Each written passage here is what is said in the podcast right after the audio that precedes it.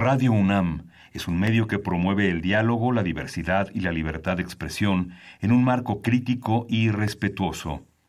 Los comentarios expresados a lo largo de su programación reflejan la opinión de quien los emite, mas no de la radiodifusora. Consultorio Fiscal. María Concepción González de Chicago dice que hace 12 años Radio. presentó suspensión de actividad. Un programa de Radio UNAM Hay una PTU entonces que se determina. y de la Secretaría de Divulgación y Fomento Editorial de la Facultad de Contaduría y Administración. Si bien es cierto, estamos, hablando- estamos comentando todo lo que tiene con la contabilidad. Tocaremos el tema de las deducciones personales, obviamente, porque no son tan fáciles de aplicar en realidad. Consultorio Fiscal.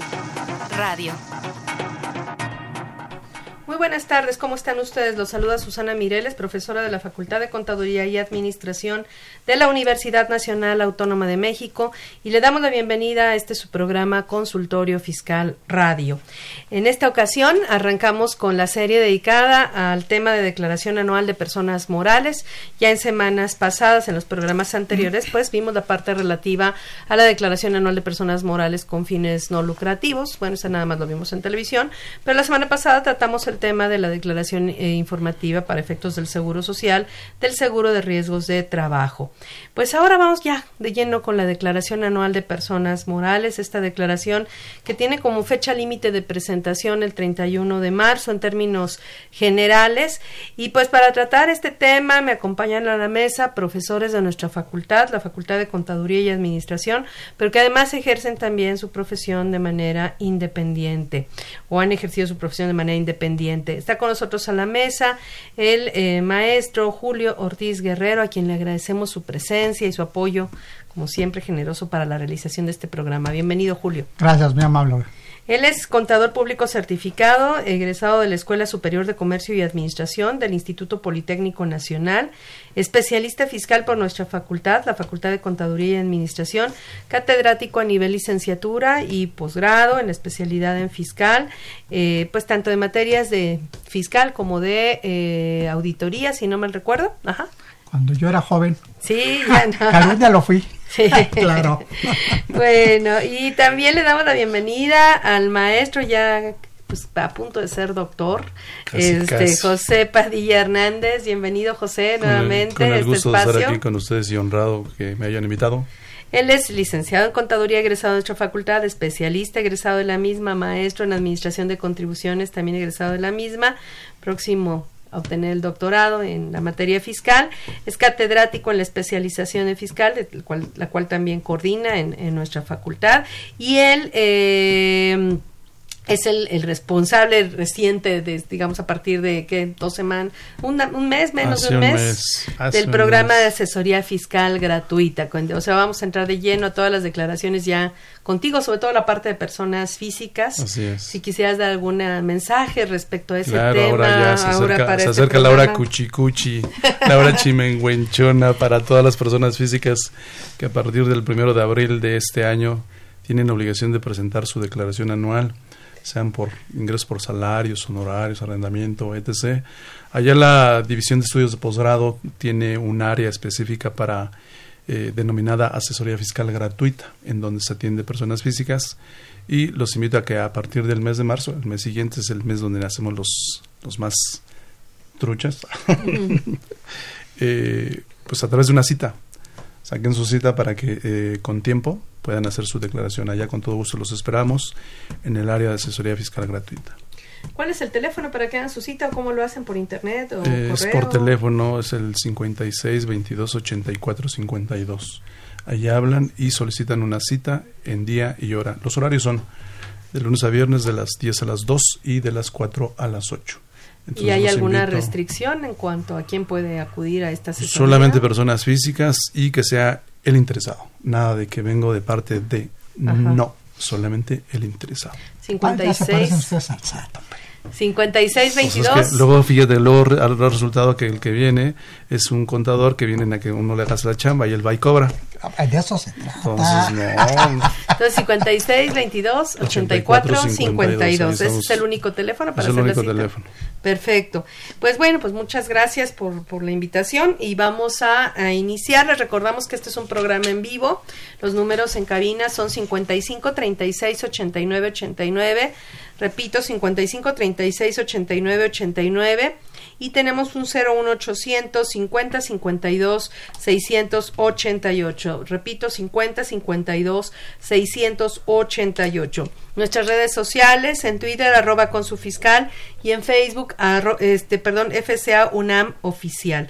Y pues como usted está interesado en la materia fiscal, seguramente le interesa, le interesará escuchar la siguiente información. Continúe con nosotros después de esta cápsula. Consultorio Fiscal Radio.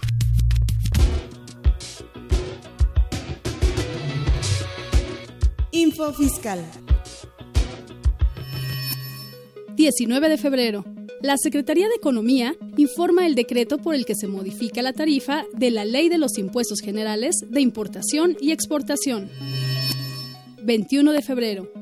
La Secretaría de Hacienda y Crédito Público da a conocer los porcentajes y los montos del estímulo fiscal, así como las cuotas disminuidas del IEPS aplicables a los combustibles correspondientes al periodo comprendido del 22 al 28 de febrero del 2020.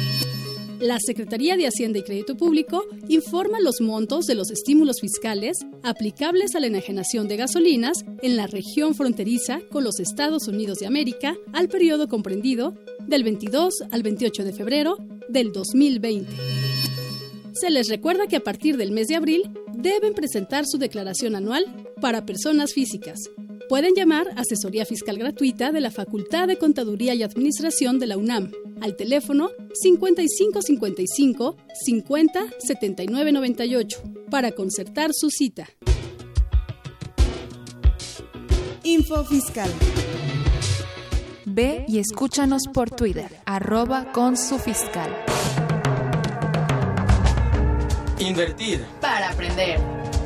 La Facultad de Contaduría y Administración de la UNAM, a través de su División de Educación Continua, invita al sector público y privado a formar parte de sus múltiples cursos, conferencias y diplomados sobre temas de contaduría, fiscal, administración e informática, con el objetivo de promover la vinculación profesional de la institución empresa-gobierno. Así que ya lo sabes, prepárate en Liverpool 66, Colonia Juárez, Alcaldía Cuauhtémoc, Ciudad de México.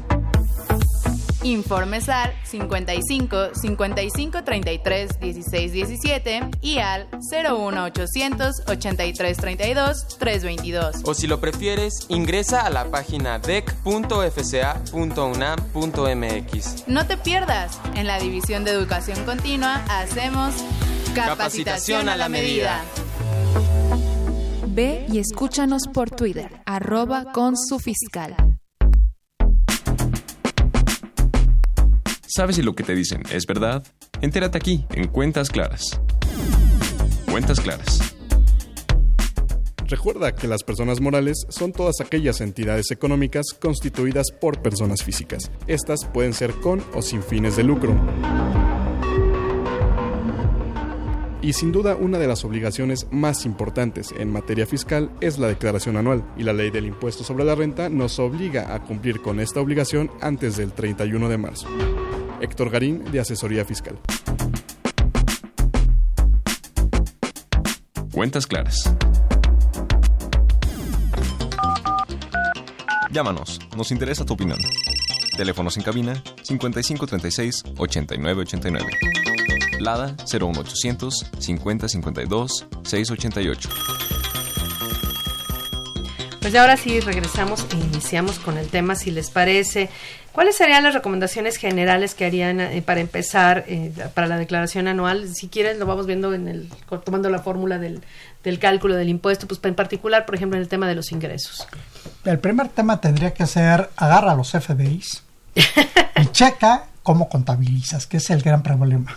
¿Por qué? Porque normalmente en este tema se llama, en el CFDI, en el, imaginemos que vendes mil pesos y descuentas 100 pesos. La gente, ¿En el por efecto, en el mismo comprobante metes el descuento y el problema es el reconocimiento en los registros contables.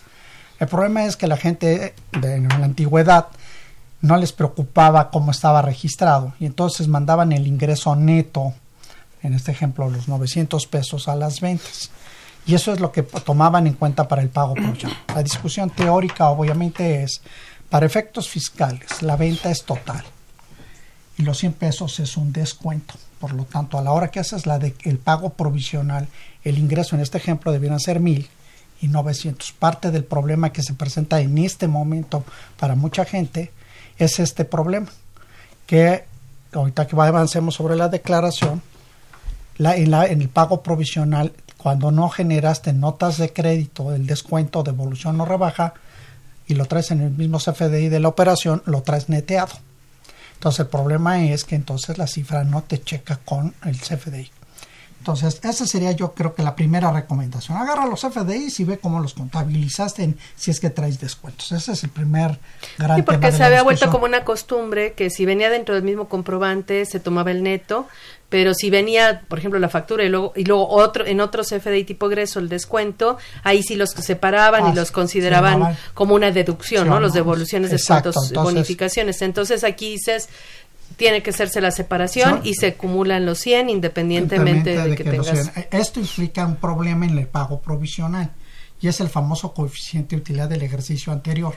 Porque si el ejercicio anterior, en este mismo ejemplo, tomaste los 900 pesos, imaginemos que tus costos y gastos representaran 800 pesos, te ganaste 100.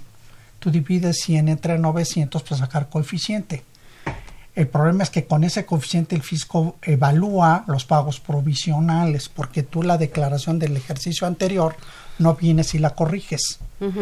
Y entonces, como no la corriges, entonces el coeficiente está impactado. Estaría más Es una tasa más alta.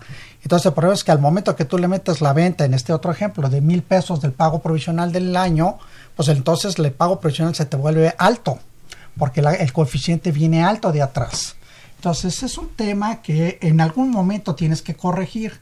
El problema es que todo el mundo corregimos hacia adelante, no corregimos hacia atrás y cada vez que te hacen revisión las autoridades, el problema es que los pagos provisionales están mal por eso. Entonces ellos tienen como política que si el, el descuento venga en el CFDI, tú tienes que declarar el bruto. La venta total. Antes del descuento, aun cuando vengan en el mismo comprobante. O sea, una revisión te, te, Y contablemente además es que lo correcto. Contablemente la norma de información dice Usted, por un lado, maneja ingresos totales y por el otro lado, usted maneja descuentos, rebajas y Ahora, en el cálculo anual el resultado sería el mismo. Matemáticamente sí, lo donde impacta nuevamente es el, coeficiente, de utilidad. Sí, el resultado final sería el mismo. El mismo. pero, pero obviamente si no sería lo mismo dividir la utilidad que ah. salga entre 900 que la utilidad que salga entre mil. Exacto. Sería más bajo si lo dividiéramos entre mil. Claro. este... Y además sería el coeficiente correcto. Además, sí. Entonces, por un lado, a lo mejor sí falseamos la información y declaramos menos porque el ingreso lo estamos disminuyendo, pero además el coeficiente de utilidad está alto. Exacto. Entonces, porque no tomamos, no dividimos entre el ingreso total, sino el ingreso parcialmente disminuido con las devoluciones, descuentos Di, Digamos que estás en el harakiri porque no hacen las cosas como Dios manda. Exacto. La ley es muy clara, ¿sí o no, este, Julio? Se dice que ese, esa parte del descuento al final del día es una deducción. Luego entonces se tiene que llevar por separado. El registro contable tiene que estar separado. entonces yo tengo, si bien es cierto que algunas empresas adoptan ciertas políticas, yo no quiero decir que sea lo correcto. Lo correcto es aplicar la ley y la ley dice que es por separadito, porque sí efectivamente eso me repercute para el ejercicio inmediato siguiente. Ahora bien, además de considerar los FDIs, también consideremos que hay un ingreso fiscal que no tiene que no, no tiene que ver el CFDI, por ejemplo, el ajuste anual. Entonces, es algo de lo que también tengo que eh, tener un control de mis cifras en mis estados financieros para que para que mi eh, cálculo anual en el ajuste anual sea correcto. Porque también ese tipo de los descuentos etc me, me, me, pudiera afectar al momento de aplicar el 44 45 y 46 de la ley de renta para la determinación del ajuste anual. Entonces es cierto, yo creo que aquí lo que eh, siempre recomiendo es, pues mira, lo primero es, si bien es cierto que tengo que considerar el CFDI, también es cierto que debes de llevar en orden tu contabilidad desde enero hasta la conclusión del ejercicio. No esperemos a que termine el ejercicio para hacer el cálculo anual. Por ejemplo, ahorita yo diría, me atrevería a decir que este, ya no tendríamos eh, los elementos para tomar una buena decisión. ¿A qué me refiero? El 17 de febrero yo tuve que haber presentado el pago profesional de enero 2020. Pero si en la anual del 2019 pude haber determinado un saldo a favor o una pérdida fiscal, pues a lo mejor eso lo pude haber ocupado en enero 2020. Entonces... Anticipar la declaración anual. Exacto, para, para estos fines, para sacarle algún provecho. Tengo un saldo a favor o tengo una pérdida fiscal, entonces ya no realizar pago profesional. Porque eso me pega en los flujos. Yo como contador también tengo que cuidar no solamente la parte fiscal, sino también los flujos de la empresa. Y cuidar los flujos es cuidar la parte fiscal. Entonces es cierto, el CFDI, pero primero la contabilidad, que es un tema hoy día que... Bueno, ahí tenemos el tema de la, la, contabilidad en materia fiscal, se ha vuelto muy compleja porque existe un anexo técnico eh, que, ahora ya no, no, encuentra uno tan fácil en la página del SAT. Recordemos que las reglas de la contabilidad, pues en principio están en el artículo 28 del código, esto se complementa con el 33 de su reglamento, con el anexo 24 de la resolución miscelánea, y al final del anexo 24 dice, ah, y también hay un anexo técnico eh, ligado a esto y ahí es donde nos dicen cómo se hace una póliza donde, que está eh, asociada a un comprobante, si es un CFDI, si es un CFD, si es un CBB, si es un comprobante del extranjero, etcétera.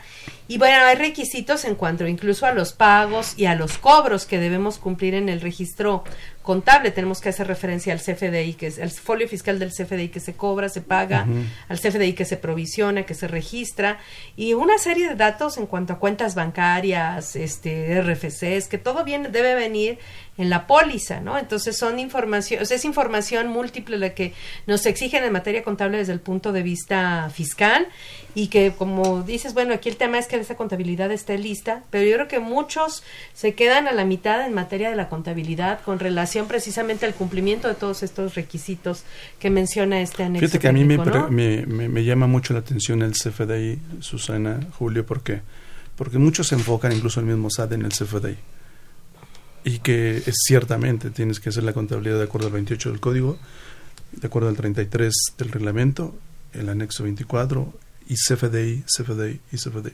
Y al final del día yo me pregunto, ¿para qué carajo le sirve tanto CFDI al Estado si con el CFDI en la mano los han quebrantado?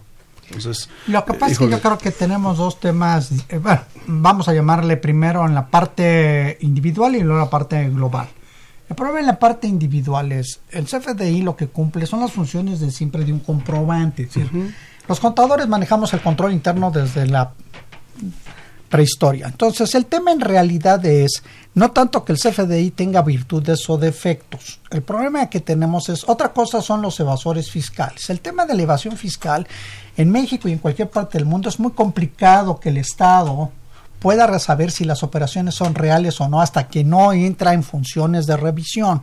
Es decir, aún los que nos dedicamos a la contabilidad y por eso tienes en, los en las empresas tienes el departamento de control interno, o sea, tienes la auditoría interna o el contraloría interna, luego tienes al auditor externo, luego tienes a la autoridad fiscal y entonces al final de todos todo el mundo dice, ¿dónde estabas cuando pasó X? ¿No? O sea, cuando vienen los fraudes y vienen los problemas, todo el mundo te pregunta dónde está y tú dices, pues lo vas a agarrar por ladrón, no por idiota, ¿no? Exactamente, el ladrón es el tipo que más estudia dónde están las fallas del sistema, ¿no? Y entonces te repite los, te, te hace que los sistemas replica la información y encuentra dónde está el hueco y de ahí se vale.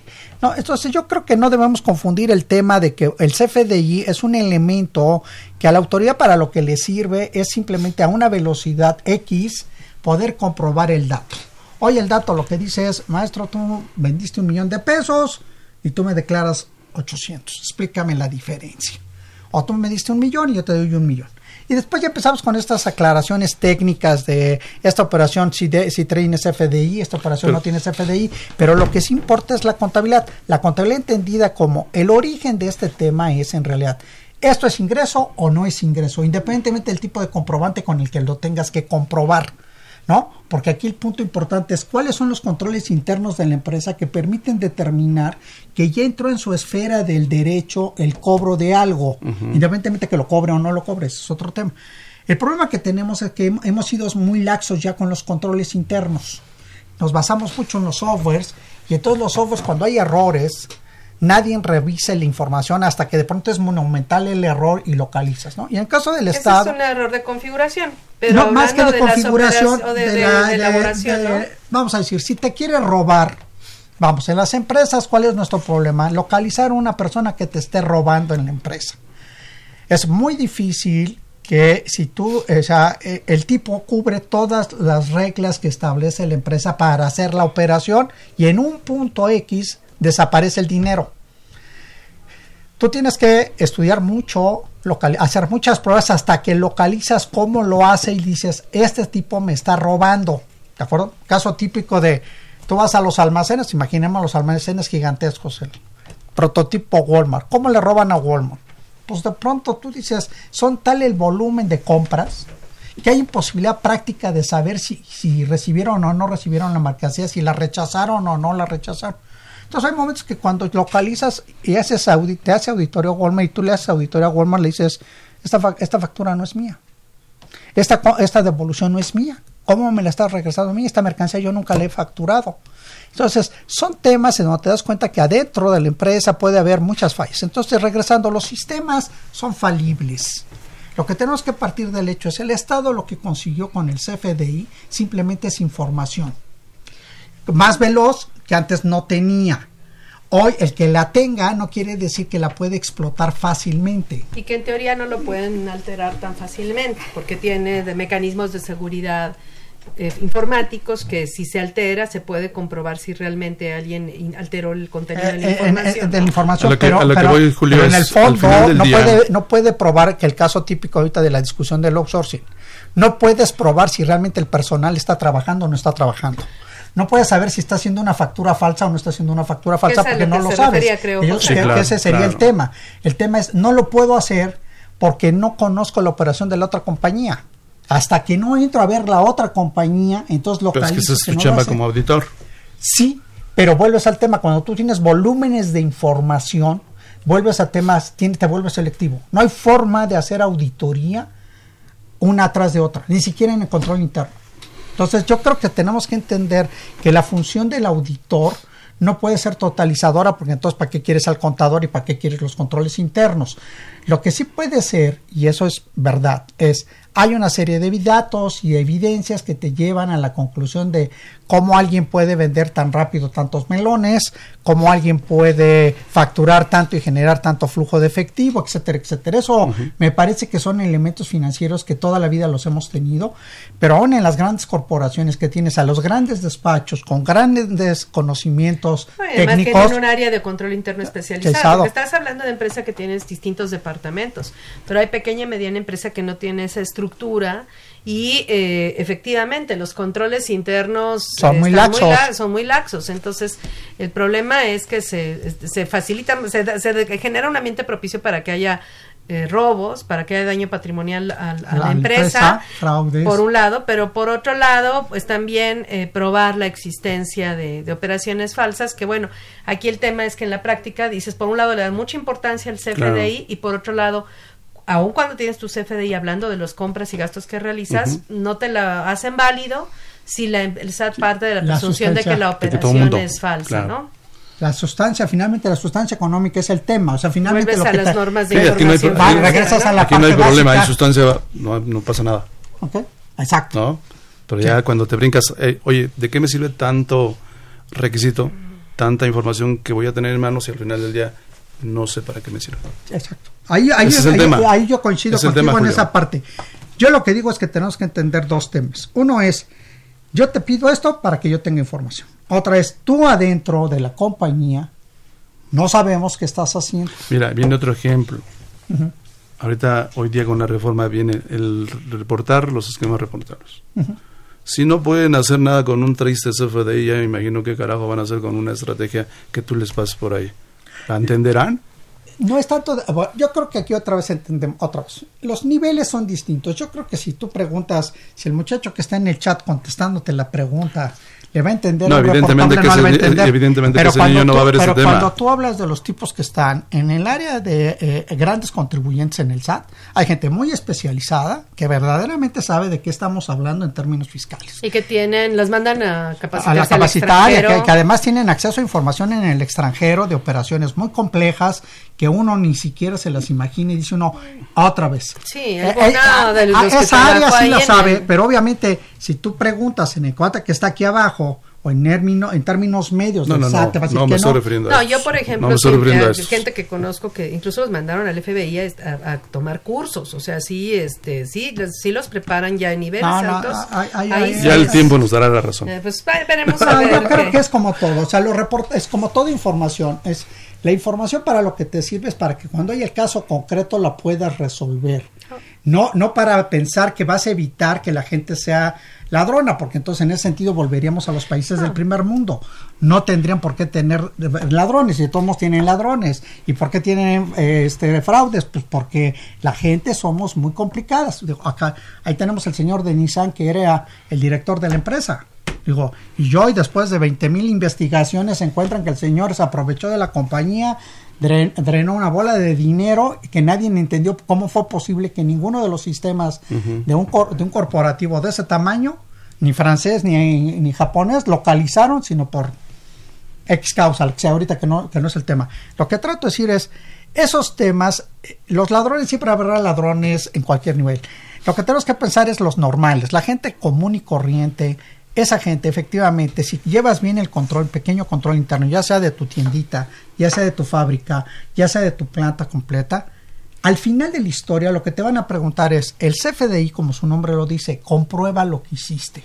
Si lo que hiciste coincide con esto, las cosas van bien. Qué bueno. Si el comprobante no coincide con lo que hiciste, entonces eso es Ahorita todo estamos tema. hablando de los ingresos, aunque esto, bueno, Ya que te lo tiene mencionan, implicaciones de los platica para lados. las deducciones también, Exacto, ¿no? Pero claro. vamos a hacer una pausa en este momento y continuamos después de la misma.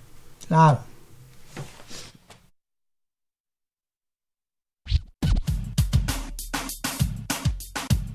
Consultorio Fiscal Radio.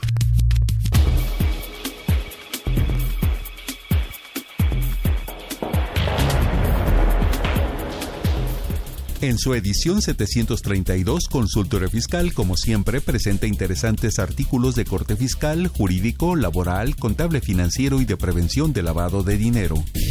En primer lugar, Luis Enrique Angón Velázquez compara y analiza de forma esquemática la repercusión de la reforma 2020 en el ISR e IVA de las plataformas tecnológicas y aplicaciones informáticas. Por su parte, María Ascensión Morales Ramírez examina las premisas básicas del procedimiento de conciliación prejudicial en el nuevo modelo de justicia laboral. Mientras que Humberto Cruz Hernández expone y comenta algunas de las jurisprudencias más relevantes emitidas por la Suprema Corte en enero de 2020, pensiones y otros temas. Otros artículos no menos importantes nos hablan sobre la revisión anual de siniestralidad, las plataformas digitales, casos prácticos, las reglas de interés general de la resolución miscelánea para 2020 y el IVA en la enajenación de harinas de origen animal. Estos y otros temas de gran interés se presentan en el número 732 de Consultorio Fiscal. Suscripciones a los teléfonos 55 56 16 13 55 y 55 56 16 77 55. También a través de la tienda electrónica publishing.fca.unam.mx o en la revista electrónica consultoriofiscal.unam.mx.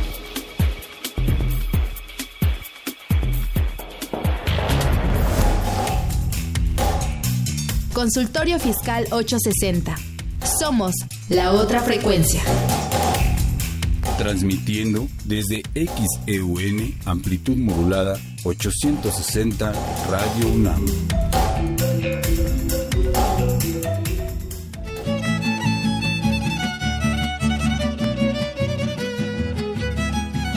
San Luis Potosí los espera del 3 al 5 de junio para celebrar la 61 primera Asamblea de la Asociación Nacional de Facultades y Escuelas de Contaduría y Administración, ANFECA. La Potosina tiene. Reflexionaremos sobre un tema trascendental, la cuarta revolución industrial y la educación a distancia, nuevos retos en los modelos educativos de las instituciones de educación superior. Los atenderá la Universidad Autónoma de San Luis Potosí. Mayores informes www.anfeca20xx.uaslp.mx. Teléfono 444-826-2300, extensión 3413. Los esperamos. Ve y escúchanos por Twitter, arroba con su fiscal. Leer transforma, enriquece, educa, pero sobre todo da libertad. 41 Feria Internacional del Libro del Palacio de Minería, un clásico de la Ciudad de México, del 20 de febrero al 2 de marzo de 2020. Invita la UNAM a través de su Facultad de Ingeniería. Tacuba 5, Centro Histórico, la feria del libro más antigua del país. Recuerda, más libros, más libres. Llámanos, nos interesa tu opinión. Teléfonos en cabina 5536 8989. Lada 01800 5052 688. Bueno, ya estamos de regreso y ahora sí continuamos con el tema. Entonces, a ver, bueno, tenemos algunas felicitaciones de Tere García, los, los felicita. Y Víctor Robledo nos hace una pregunta. Dice, entonces, si como empresa otorgo descuentos en mis ventas y este viene desglosado dentro del CFDI, ¿debo considerar como ingreso el bruto de la venta para el pago provisional y el descuento se considera como deducción hasta el anual, aunque no emita un CFDI de egresos? Gracias por sus comentarios. En términos de la ley de renta, sí tienes que considerar como ingreso nominal el bruto, no el neto. Entonces decíamos, eh, bueno, hablábamos del CFDI eh, y de, la contabilidad, que es lo que decía también José Padilla, y yo les decía que en, el receso que bueno, que tenemos un tema respecto a los CFDIs que se ha perdido, se pierde muchas veces el control, porque hay CFDIs que a lo mejor cancelas, pero después sustituyes por otros. Ahí, por ejemplo, primera pregunta, yo em, emito, realizo una operación en enero y hay un error en el comprobante, no sé el que ustedes quieran. chiste es que por alguna razón tengo que refacturarlo en marzo y entonces eh, se cancela el CFDI de enero y se vuelve a ser en marzo. Obviamente el de marzo y el de enero tienen que ir ligados a través de un tipo de relación que es la 04, que es un CFDI indicando que se trata de un CFDI sustituto, y en el de marzo se hace relación al, folio fiscal del de enero. La pregunta es, no obstante que este, aquí hay que considerar que la operación sí se realizó en enero, que sí este, se entregó, incluso hasta se cobró a la mejor, y eh, que la, simplemente lo que hubo fue un error en el comprobante se cancela obviamente el comprobante de enero, porque o sea, la forma de, sustituirlo no hay otra forma más que cancelarlo, ¿no? Y obviamente el nuevo es el que prevalece. ¿Qué, ¿Qué, haríamos en el registro contable y qué haríamos en los pagos provisionales, considerando que en realidad la operación sí se llevó a cabo en enero? Bueno, considerando el artículo 17, fracción primera de la ley de renta, hay tres supuestos que te señalan el momento de acumulación del ingreso. Y uno de ellos, que es el inciso A, es cuando se expide el comprobante, el, ejemplo que tú pones. Se expide el comprobante en el mes de enero, pero por X o por Y, hasta el mes de marzo es cuando te das cuenta que se equivocaron. Pero vamos a regresar, porque sigue diciendo el, 17 fracción primera, inciso A. Inciso B, cuando se entregue el bien o se preste el servicio, ¿sale? O el C, cuando se cobre total o parcialmente la contraprestación. Entonces, si tú en el mes de enero cobraste total o parcialmente la contraprestación, me importa un cacahuate que el CFDI esté mal. El ingreso se acumula en el mes de enero, aun cuando se refacture en el mes de marzo, abril, en el mes que tú quieras. Pero para efectos de la ley de renta se tendría que acumular en el mes de enero. Luego, ¿Y no entonces, corregirías el pago provisional de enero? No. Entonces, yo lo que hago es considerar esa cantidad para el pago provisional de enero. Y ahí se quedó. Así lo consideré y así, se quedó. en términos de la ley. A lo mejor Julio, como es muy apegado al CFDI. No, no, no, no, es otra cosa. Yo creo que es la contabilidad. Yo creo que tenemos que regresar a la base, contable. A la base contable. Es cancelar tiene dos implicaciones. Cancelas la operación, eso sí perdiste el ingreso. Así es. Y en este ejemplo no cancelo la operación, lo que cancelo es un comprobante porque no corresponde a la realidad de la operación. La contabilidad dice que tú tienes dos formas de controlar la información. La primera es cuando tú te manejas un sistema que se le llama de inventarios perpetuos. Te dice que las cuentas de resultados que se usan en un sistema de inventarios perpetuos son ventas, nada más para el lado de los ingresos, y del otro lado costo de ventas. Entonces, en ese sistema, cuando tú cancelas una operación o cancelas un comprobante, la cuenta de cargo, en el ejemplo que se plantea, si quiero registrar, porque tengo que registrar la cancelación y la refacturación, que sería el tema. En la primera operación, en enero, tú le cargaste a clientes y le abonaste a ventas y al impuesto al valor agregado en su caso. Cuando tú refacturas, ¿sí? tú tienes que cancelarle al cliente porque ahora no te debe la factura 1, ahora te debe la factura 2, pero tienes que darle efecto a la cancelación de la factura 1. Entonces, cuando tú cancelas, tú le dices, le cargo a la venta, te cargo al impuesto y le abono al cliente. Eso lo haces en marzo. En marzo vuelves a facturar y entonces le vuelves a cargar al cliente, le abonas a la venta y le abonas al IVA. En este ejemplo, si lo viéramos en esquemas de mayor, los que somos viejitos de contadores y no hacemos software, tú dirías que en la cuenta de ventas de enero aparece la operación, imaginemos 100 mil, 160, 116 mil pesos, 100 mil más el IVA, va a ser simple el tema. Cuando tú cancelas en marzo, que toda la operación de venta se quede en 100 mil contra 100 mil, el valor es cero en esa primera operación. Cuando le vuelves a refacturar, vuelve a valer 100 mil. El tema es, lo que tú acabas de plantear, no fue cancelación de la operación, es decir, nunca me regresó la mercancía, nunca dijeron que no estaba bien hecha la operación. Entonces, la venta es correcto lo que dice Pepe. Desde el punto de vista tanto fiscal como contable, la venta es de enero. En marzo simplemente hay una documental que dice que corregiste un documento mal expedido. Entonces, en ese tenor de ideas, volvemos al planteamiento, ¿dónde está el problema en la, realidad? Cuando el SAT encuentra los tres documentos, encuentra primero la factura número uno, encuentra la nota de cancelación, eh, encuentra la cancelación en marzo de esa uno y luego encuentra la factura de marzo. La pregunta obvia es en qué mes lo tiene que reconocer, en el de origen, porque no, la operación no se canceló, en ese ejemplo, en concreto, ¿de acuerdo? Entonces en ese tema ¿Y no si habría ya ningún se problema. cobró? Y si ya se cobró, lo que te dice el sistema son dos. Cuando tú cobraste, imaginemos enero, imaginemos que en febrero cobraste para efectos prácticos. Eh, Imaginemos que lo hiciste PPD en principio porque no habías cobrado. Cuando viene haces un REP, ¿de acuerdo? En febrero. No dices la factura número uno se cobró en fecha mengana de habla. Se supone que en ese momento. Si hablamos de, ya hay un documento y hay un REP. Primero tendrías que cancelar el REP, ¿de acuerdo? Y luego hacer la cancelación y luego generar la nueva factura y luego, y luego generar otro REP. O sea, tendrías que ir cancelando los documentos en sentido inverso, porque la norma te dice usted no puede cancelar una factura que ya tiene REP. El sistema lo prohíbe por estos problemas que tuvimos al principio cuando no está. Entonces, si tú cancelas el REP, puedes llegar a cancelar la factura. Si tú no cancelas el REP, no te va a dejar cancelar la factura. ¿De acuerdo? Y entonces entras a los problemas de operación. Sí, del, del sistema. Pero entonces, bueno, tú dices sí hay que cancelar y hay que re- eh, re- cancelar el registro contable Contable. y cancelar eh, y rehacer el registro contable, ¿no? Con el nuevo documento, número uno, que mucha gente ahí eh, no está de patina. acuerdo, ¿no? Ahí donde hay, hay gente que no está de acuerdo en este, en este caso, ¿no?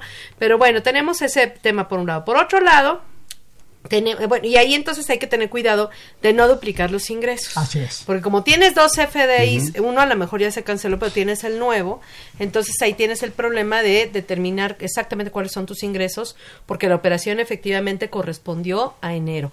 Y el, el tema es cuando puedas brincar a otro ejercicio, ¿no? Que el- Claro. el, el comprobante fue de 2019 y que lo sustituyes en 2020.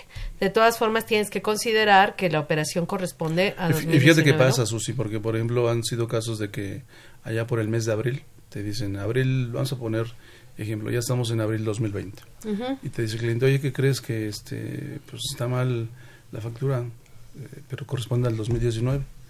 Y entonces tú le pones ahí, haces un CFDI, igual con la descripción, y le pones, se me ocurre un ingreso por servicios, y le pones ingresos por servicios del año 2019.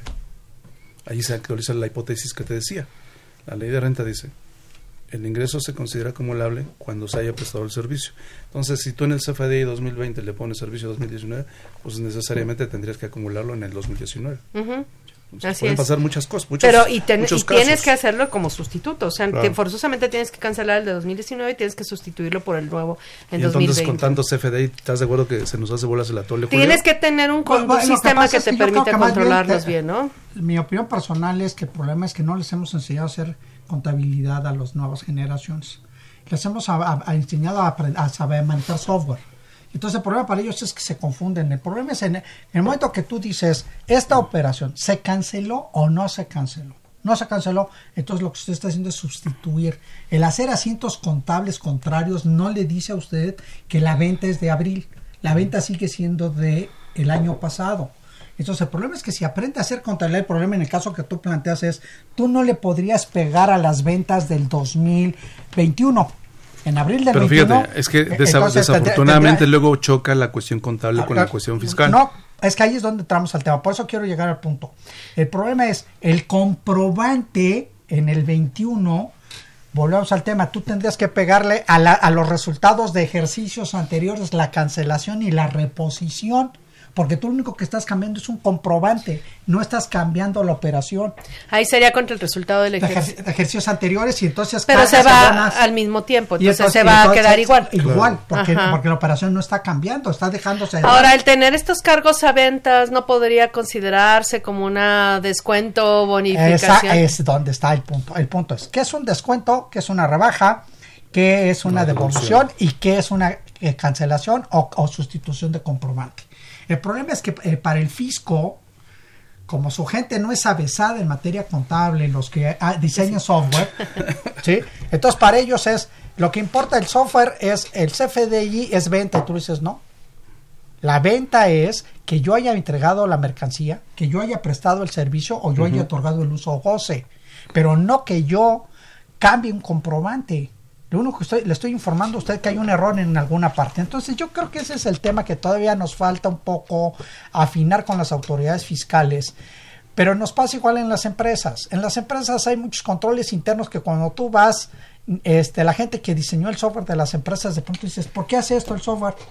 Pues no me, dijeron que jalara y por lo que importó fue que funcionara y tú dices, no, es que tiene que reportar correctamente la información. Entonces tendríamos que hacer, entre comillas, estos CFDI sustitutos de los otros no debieran ser considerados ingresos. Pero entonces, ¿por qué haces el registro contable del nuevo CFDI? Por- porque tienes que, en la contabilidad siempre dejas los movimientos, tienes que registrar todo lo que hace la compañía. Y tú no puedes decir, ¿sabes qué? Que el comprobante que, que- que la empresa emitió no tiene sustento. Tú lo estás diciendo, está corrigiendo el- la factura 1, la factura 10. Y entonces dices, para eso hice la 10, para decir que estaba mal la 1. ¿De acuerdo? Entonces, en ese tenor de ideas, los registros no implican la venta. El problema es que los contadores traemos ese complejo. Las facturas son ventas, no. Las facturas son comprobantes. Las es- ventas son es las... que ese es el las- tema, las- Julio. Así es. Al final del día, el contribuyente, el empresario, lo que realiza es un- es un acto jurídico. Exacto. Sea un ingreso o sea un egreso. Así es. Y ese acto jurídico tiene que estar respaldado con un CFDI. Sí, exacto. y desafortunadamente luego muchos, a eso me refiero, que le dan mucha importancia al CFDI y soslayan la realidad que es el acto jurídico. Exacto. Entonces eso voy. Y la ley de renta lo que regula al final del día es el acto jurídico que se Que dio que se supuestamente se realizó y este se tiene que ser respaldado con el CFDI y luego ya viene todo ese rollote del CFDI, los requisitos, los eh, complementos de pago, que las sustituciones, etc. Y como que entonces la gente ya se pierde o a lo mejor no, no es que se pierda, pero que como que ya se va metiendo mucho en las cuestiones contables, pero lo que tenemos que considerar en primera instancia es el acto jurídico en el momento en que se realizó y en ese momento es cuando yo le tengo que dar el efecto fiscal. A eso me refiero. Ujú. Pues Pero bueno, entonces precisamente te- aplican, te preguntan si esto de considerar, por ejemplo, que en una factura viene 100 y viene un descuento de 20, de- que estamos hablando de las ventas y también aplicaría para las compras. Es Sí. considerar la compra por 100 No, y el descuento no. sobre compras de 20. No, ahí es una diferencia. En la, en la regla contable y la regla fiscal te dice las compras se trabajan por netos. La compra es neta. Del lado de la compra, Ujú. Sí, sí, cuando viene en la misma operación, la compra se registra en este ejemplo de 100 menos 10, se refleja 90, De, 90. co- de compras. Y luego Walker Fest eh, dice, ¿qué pasa con una nota de crédito de una venta del ejercicio anterior? ¿Cuándo se deduce? Pues si es un descuento de evolución bonificación es cuando se realiza, no importa que la venta haya sido en el Lo que ejercicio pasa es que anterior. depende de dos temas. O sea, si lo hacen los primeros dos meses, el Eso. reglamento te obliga a regresarte Pero es que ese artículo del reglamento parte de un supuesto que ya no existe en la ley, ¿no? Yo digo que ese artículo del reglamento está derogado tácitamente, porque habla de, de- parte del supuesto de cuando antes las devoluciones, descuentos y bonificaciones eran deducibles en el ejercicio en que se había acumulado el ingreso Claro. y no en el ejercicio en que se aplicaba la devolución, descuento, bonificación. Creo que ese artículo queda obsoleto, dado que ya desde hace años la ley dice que las devoluciones, descuentos, bonificaciones se deducen cuando se realizan, sin importar cuándo se acumuló el ingreso. es que ahí vamos a tener una diferencia. Yo aplicaría el no 9 sé. del Código Civil. Dice que las leyes se derogan o abrogan tácitamente o expresamente. Ahí es lo que tú comentas. Tácitamente quedó derogado. Porque el- la nueva norma Claro. es bueno, la nueva norma, de, de hecho ahí más bien el reglamento cuando lo emitieron el último ya la ley había cambiado, entonces Claro. en realidad ahí es contrario a lo que establece la ley. Bien, ahorita comentamos este tema porque tenemos una cápsula, eh, nuestra cápsula en déficit.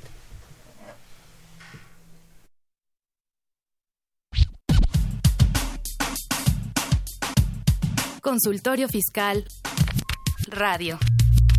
Ve y escúchanos por Twitter, arroba con su fiscal. Radio UNAM. Tu opinión es importante. para nosotros. Buzón de voz. 5623-3281. Déjanos tu nombre, número telefónico. Y dirección. Gracias.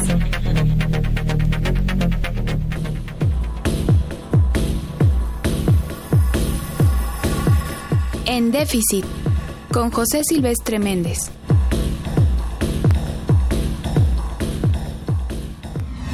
¿Cuál es el panorama laboral en México después de un año de gobierno del presidente López Obrador?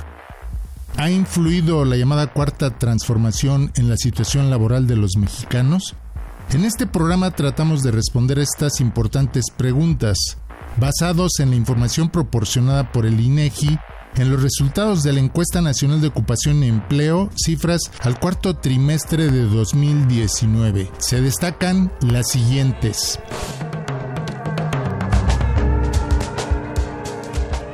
De los 126.4 millones de mexicanos que había en diciembre de 2019, 96.4 tenía más de 15 años, es decir, estaba en edad de trabajar, lo que representa el 75.5% de la población total. Sin embargo, solamente 57.6 millones de mexicanos en edad de trabajar forman parte de la población económicamente activa PEA, lo que representa el 60.4% del total en edad de trabajar. El resto, 37.8 millones de mexicanos, forman la población económicamente inactiva. De los 57.6 millones de personas que forman la población económicamente activa, se encuentran ocupados 55.7 millones de mexicanos, lo que representa el 96.6% de la población económicamente activa, es decir, la tasa de desocupación es de 3.4%, lo que afecta a 1.942.000 mexicanos. La población subocupada, que podría trabajar más tiempo del que realmente la 3 millones de mexicanos, lo que representa el 7.8% de la población económicamente activa. La gente que se encuentra trabajando en el sector informal de la economía sumó 31.3 millones de personas, lo que representa el 56.2% de la población económicamente activa. Estos datos demuestran que a un año del nuevo gobierno, el panorama laboral en México no ha cambiado significativamente. 6.2 millones de mexicanos se encuentran desempleados o subempleados. Lo más grave de todo es que seguimos siendo un país de informales. Más de la mitad de la población económicamente activa forma parte de las filas de la informalidad que poco contribuye a incrementar la productividad y menos a mejorar las condiciones de vida de los trabajadores informales ni la de sus familias. Si a los problemas del empleo del país se le suma el conjunto de personas que labora en actividades ilícitas como el narcotráfico, la trata de personas y en general el crimen organizado, el panorama laboral se complica aún más. Existen muchos otros problemas laborales como la subcontratación, los dobles contratos, lo que permite afirmar que todavía persiste la precariedad laboral, la falta de seguridad social, los bajos salarios y muchos otros problemas. Para que haya una verdadera cuarta transformación, se debe impulsar la creación de empleos dignos y decentes que permitan mejorar las condiciones de vida de los trabajadores y sus familias. En déficit. Con José Silvestre Méndez. XEUN AM 860 Radio UNAM. Acompáñanos a Consultorio Fiscal Radio por las redes oficiales de la Facultad de Contaduría y Administración. Facebook, FCA UNAM Oficial y Twitter, arroba Consu Fiscal. Llámanos, nos interesa tu opinión. Teléfonos en cabina 5536 8989. Lada 01800 5052 688. Ya estamos de regreso y continuamos con el tema de los ingresos. Eh, les decía también que en términos de la guía de llenado del CFDI, eh, los CFDIs con complementos de pago solo son aplicables para comprobantes de la versión 3.3 que hayan tenido el, eh, como método de pago PPD. Ajá. Eh, eso es, de hecho, de, de, las reglas de resolución miscelánea donde deriva ese tratamiento, así lo establecen.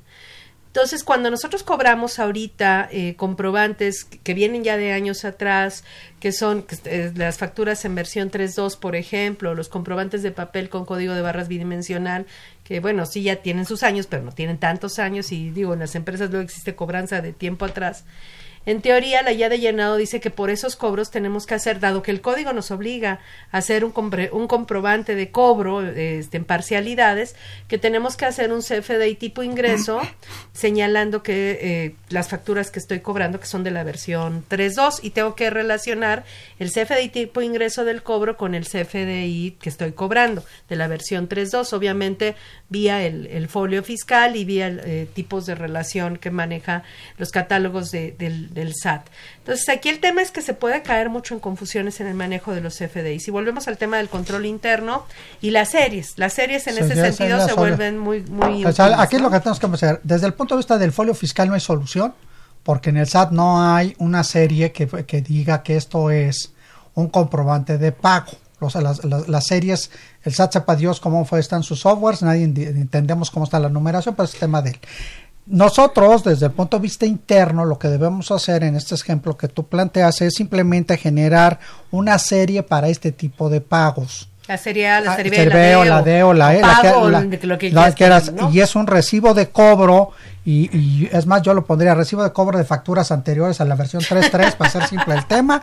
Y en la parte contable sigue siendo igual, cárgale al banco y abónale al cliente. Desde el punto de vista del CFDI, lo que te va a pasar es que si, si localizas todos estos CFDIs con una sola serie, cuando el SAT te diga que te le falta ingresos entre lo que declaras en el pago provisional y los que tú has emitido, tú le llevas la serie y le dices, estoy emitiendo cobranza porque no hay formato que ustedes tengan. Y ustedes para lo están estableciendo para... la guía de llenado, así lo establecieron ah, así en es. las preguntas y respuestas de la guía de llenado, ¿no?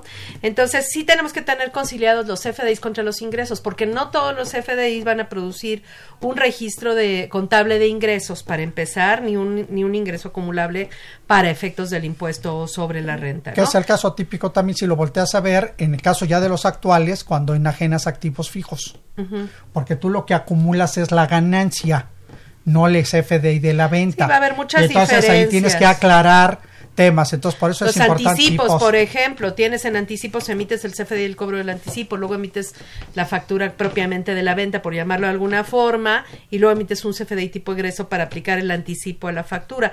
Ahí tienes duplicado por lo menos parcialmente el ingreso.